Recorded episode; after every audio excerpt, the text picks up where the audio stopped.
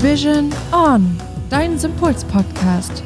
Hier verbindest du Energie, Ernährung, Bewegung, Psyche und Entspannung für dein gesundes und glückliches Leben. Hallo ihr Lieben, endlich wieder eine neue Podcast-Folge am Start und heute wieder mit Anna und Hannes. Und in dieser heutigen Folge geht es um das Thema Ernährung, aber vor allem in Bezug darauf, wie wir mit unserer Ernährung uns selbst heilen können, denn viele Krankheiten können tatsächlich durch eine Ernährungsumstellung oder durch ja, bestimmte Stellschrauben nachhaltig gelindert oder eben sogar langfristig sogar geheilt werden. Und welche drei grundlegenden Faktoren ihr dabei berücksichtigen müsst, das erfahrt ihr jetzt in dieser Folge. Also bleibt dran. Moin Anna. Na Hannes. Und hast du heute gut gefrühstückt mit frischen biologischen Lebensmitteln, schön zubereitet und viel Liebe? Spoilerst du jetzt schon? Das ist ja unmöglich. Ein kleines bisschen. Oh. Du weißt doch, man muss doch so einen Spannungsbogen aufbauen in den Folgen. Ja, das fällt mir immer schwer, die Highlights einfach zurückzuhalten. Ja, du bist halt so einer, ne? Du gehst immer raus und dann direkt ins Gesicht mit den Infos.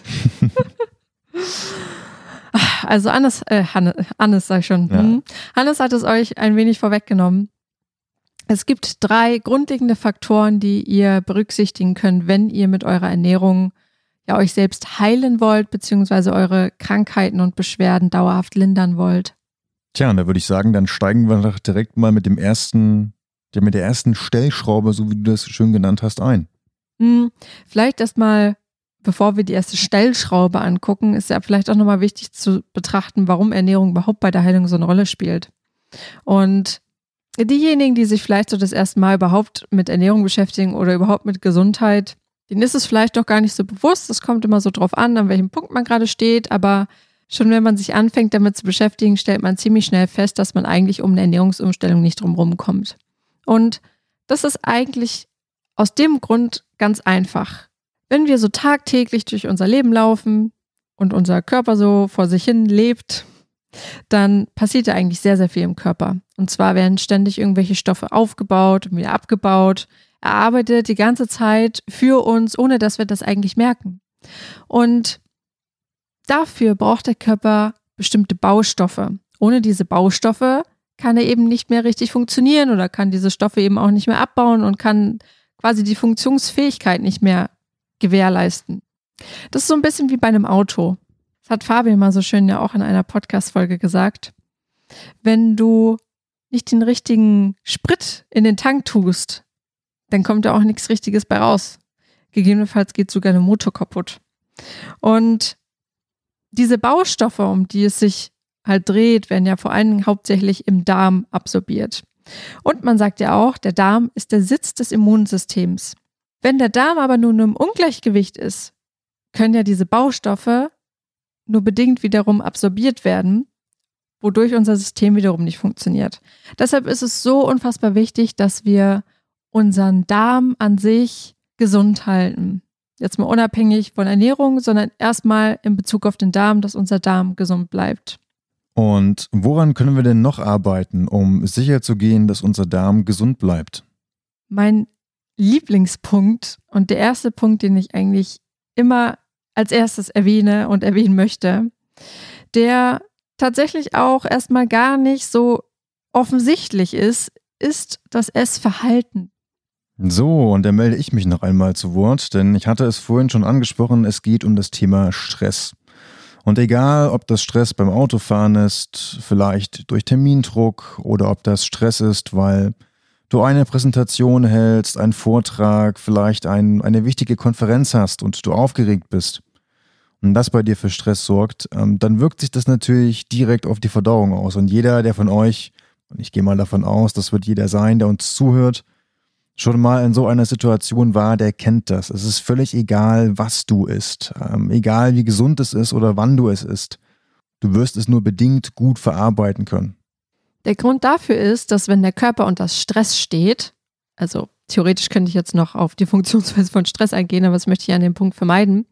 Ähm, man kann sich das so vorstellen, dass der Körper in dem Moment ja eigentlich in der Flucht sozusagen, äh, wie nennt man das, Flight- or Fight-Modus ist. Ne? Das heißt also, entweder möchte ich fliehen oder ich bin bereit zu kämpfen. Und dafür brauchen wir natürlich Energie.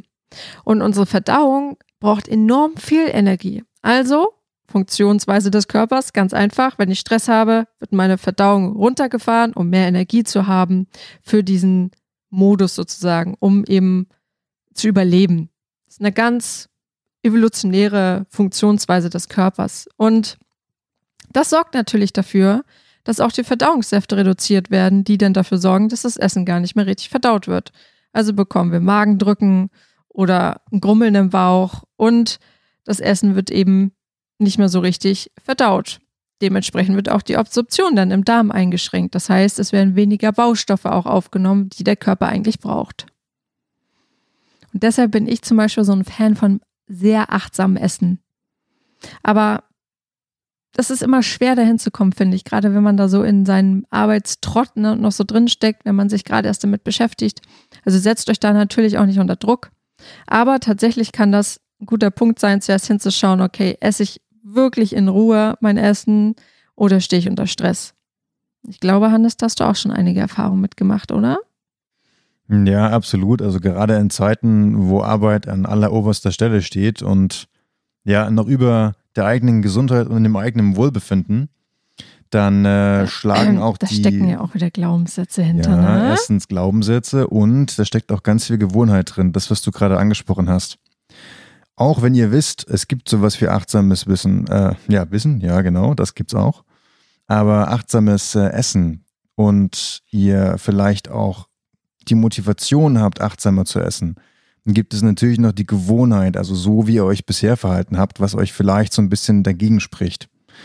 Da funktioniert es ganz gut, wenn ihr euch ein kleines Ritual legt, vor jedem Essen zum Beispiel. Das kann für die einen Gebet sein, für die anderen kann es vielleicht ein Gedicht sein, was sie aufsagen oder eine Handbewegung, die sie immer wieder machen, bevor sie essen, um euch ganz bewusst daran zu erinnern, dass ihr jetzt esst und dann nochmal diesen Moment der Klarheit, des Bewusstseins zu nutzen, um zu sagen, okay, was habe ich da gerade vor mir? Wie sieht es aus? Wie riecht es? Wie schmeckt es? Denn genau somit könnt ihr die Gewohnheit brechen.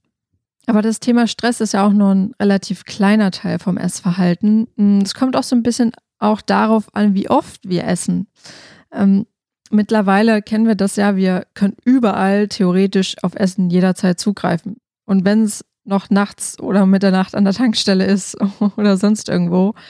Das Problem dabei ist, dass wenn der Darm ständig mit der Verdauung beschäftigt ist, ihm eigentlich auch die Energie wiederum fehlt für die Heilung. Also das, was wir vorher auch beim Stress haben, dass er die Energie braucht, um zu überleben, der Körper zu überleben, fehlt dem Körper aber auch für seine eigene Heilung, für seine Heilung, für seine Heilung, für seine eigenen Selbstheilungskräfte. Und genau da ist auch ein sehr, sehr guter Punkt, wo ihr ansetzen könnt und also beziehungsweise an beiden Punkten ansetzen könnt. Denn schon allein mit diesen beiden Punkten, die wir eben genannt haben, könnt ihr sehr, sehr viel bewirken, eure eigene Selbstheilung voranzubringen. Aber neben dem Essverhalten gibt es natürlich noch weitere Punkte, auf die ihr achten könnt, ähm, um euch mit eurer Ernährung zu heilen. Und ein weiterer ganz wichtiger Punkt ist natürlich die Qualität eurer Lebensmittel. Genau, ihr könnt einfach mal darauf achten, aus welchem Anbau stammen zum Beispiel meine Lebensmittel oder die Produkte, die ich beziehe. Sind sie zum Beispiel bio, also sind sie ökologisch angebaut? Denn gerade Biogemüse oder Bioobst, wenn wir uns das so vorstellen, das enthält viel, viel mehr Vitamine und Nährstoffe als konventionell angebautes Gemüse und Obst. Denn Ihr könnt euch das so vorstellen, ihr habt zwei Tomaten, die nebeneinander sind und die eine Tomate wird ständig behandelt mit so Insektiziden oder Pestiziden oder wie man das auch immer alles nennen mag. Und sie hat überhaupt nicht mit ja, Viehzeug zu kämpfen oder mit Insekten, sondern kann so fröhlich vor sich hingedeihen. Die wird auch teilweise ein bisschen größer und ja, hat aber überhaupt, muss eigentlich gar nicht so viel Arbeit leisten. Dann stellt ihr euch die Biotomate daneben vor. Die muss echt kämpfen, dass sie nicht von, ja, um zu überleben eigentlich auch, damit sie eben nicht von ähm, ja, Insekten oder so eben zunichte gemacht wird. Und diese Pflanzenstoffe, die dafür sorgen, dass die Pflanze kräftiger wird, das nennt man auch sekundäre Pflanzenstoffe, Pflanzen. Das nennt man auch sekundäre Pflanzenstoffe. die sorgen tatsächlich dafür, dass es auch uns besser geht. Also die machen auch uns stärker. Nicht nur die Tomate, sondern sie tun auch uns sehr gut. Abgesehen davon, dass sogar das Biogemüse und Obst auch mehr Zucker enthält, was jetzt nicht schlimm ist, sondern im Gegenteil wertvoller Fruchtzucker. Und lasst euch nicht davon abhalten, dass die Biotomate oder die Biogurke vielleicht nicht so bilderbuchmäßig aussieht wie die gezüchtete Tomate oder gezüchtete Gurke. Schönheit ist in diesem Moment nicht immer gesund. Nee, da wird uns ja auch was vorgegaukelt, was eigentlich angeblich schön sein soll und frisch sein soll. Aber auch da, durch die Food-Industrie und durch diese ganzen ja, schönen Werbeversprechen, was ja alles gar nicht echt ist, im Endeffekt, das ist ja auch alles nur vorgegaukelt. Das ist doch klar. Also schau dir mal an, wenn wir diese Zeitschriften bekommen von irgendwelchen Einkaufsmärkten, die bei uns in, in der Nähe sind. Und das sieht eben alles aus, ja, perfekt bei Photoshop oder wo auch immer sie das bearbeiten, eben hergestellt. Und so eine Tomate oder so eine Gurke oder was auch immer es an Gemüse und Obst ist, findest du nirgends. Es ist ja nicht mehr bearbeitet. Das ist ja teilweise nicht mehr echtes Gemüse, was überhaupt liegt. Das stimmt, ja. Das also stimmt. die, die punchen da ja irgendwas zusammen und machen zum Beispiel einen Burger aus Zutaten, den du so im echten Leben gar nicht essen kannst. Ich weiß gar nicht, dafür gibt es doch eine bestimmte Bezeichnung für Oh, Experten oder Food Menschen. Design? Ist Food Design, ich Ja. glaube Food Design ist das. Also wen es von euch interessiert, einfach mal mit dem Thema Food Design beschäftigen.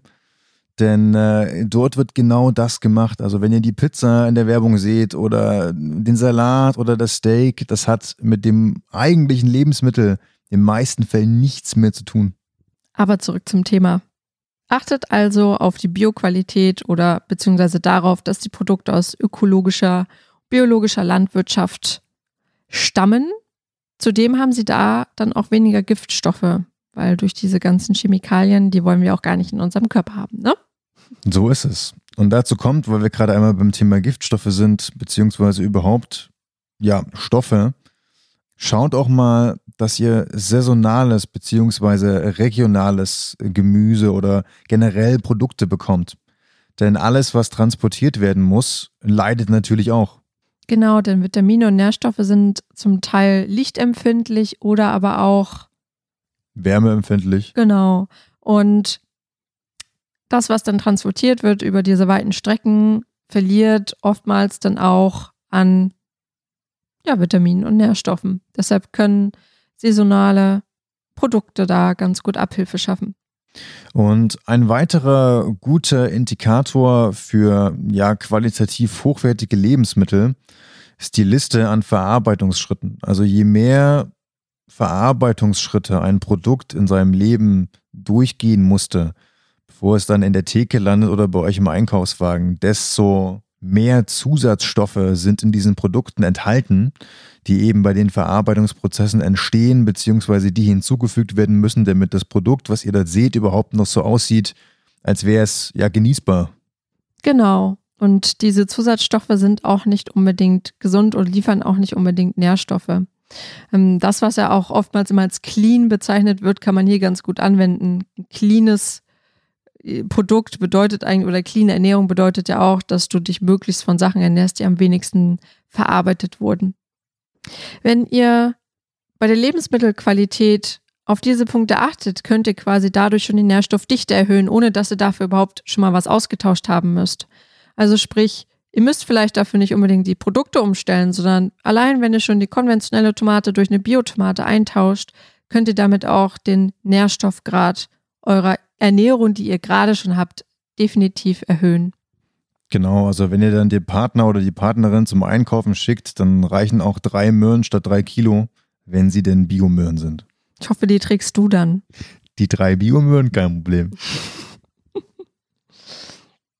Ja, und der dritte Punkt, der oftmals der schwierigste Part ist. Ja, ähm, stopp, schwierig gibt's nicht. Wenn gibt's nur ja, ich Herausforderungen. weiß, herausfordernd. Okay, der oftmals, ja, oftmals der herausforderndste Teil ist, mh, ist die Auswahl der Lebensmittel zu verändern.